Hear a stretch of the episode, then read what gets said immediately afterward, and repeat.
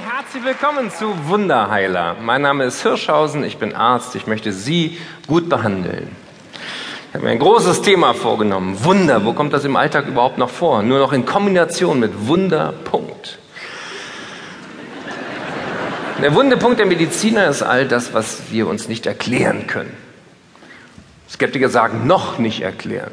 Skeptiker sagen auch, es gibt überhaupt keine gesunden Menschen, nur Leute, die wurden nicht lange genug untersucht. Ich möchte Humor bringen in eine Diskussion, die mich an einen Glaubenskrieg erinnert. Da draußen tobt der Streit. Schulmedizin gegen Alternativmedizin. Sag mir, auf welcher Seite stehst du? Wollen Sie wissen, auf welcher Seite ich stehe? Ich kann das ziemlich gut benennen. Ich stehe auf der Seite der Guten. Und der Wirksamen und all derer, die sich um diesen Unterschied bemühen.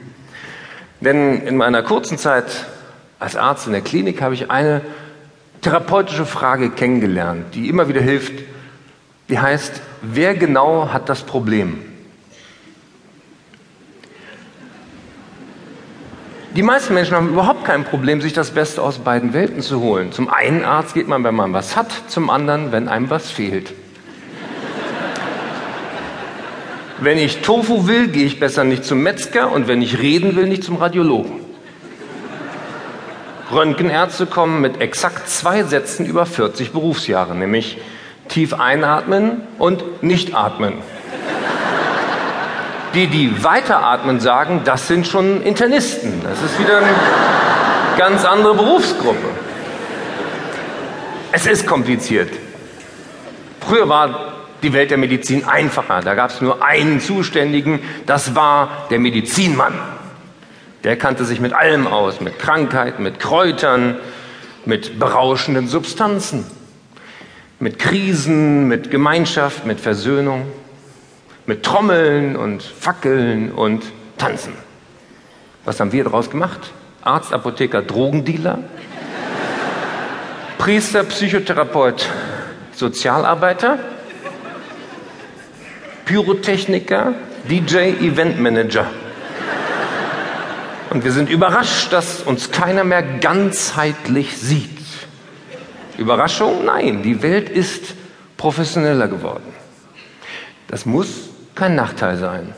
Angenommen, ich habe einen Autounfall, da kann ich in Deutschland relativ sicher davon ausgehen, dass nach ein paar Minuten jemand da ist, der nicht in Tränen ausbricht, der sich grob auskennt in der Anatomie und der mich dann ganzheitlich sieht. Der weiß alles in der Mitte einmal, alles an der Seite zweimal, das dahin, das dahin, dann ist er ganz ab in die Klinik.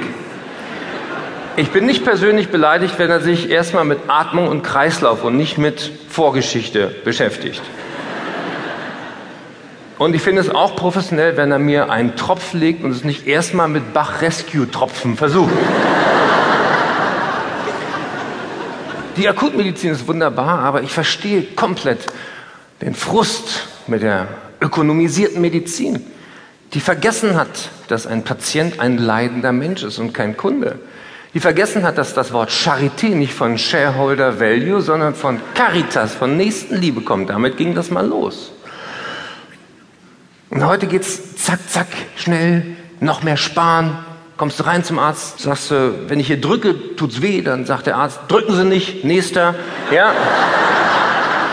Das ist unbefriedigend, das ist mir auch klar.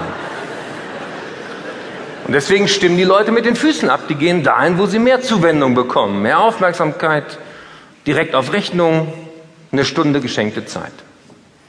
Zum Beispiel zum schamanischen Heiler.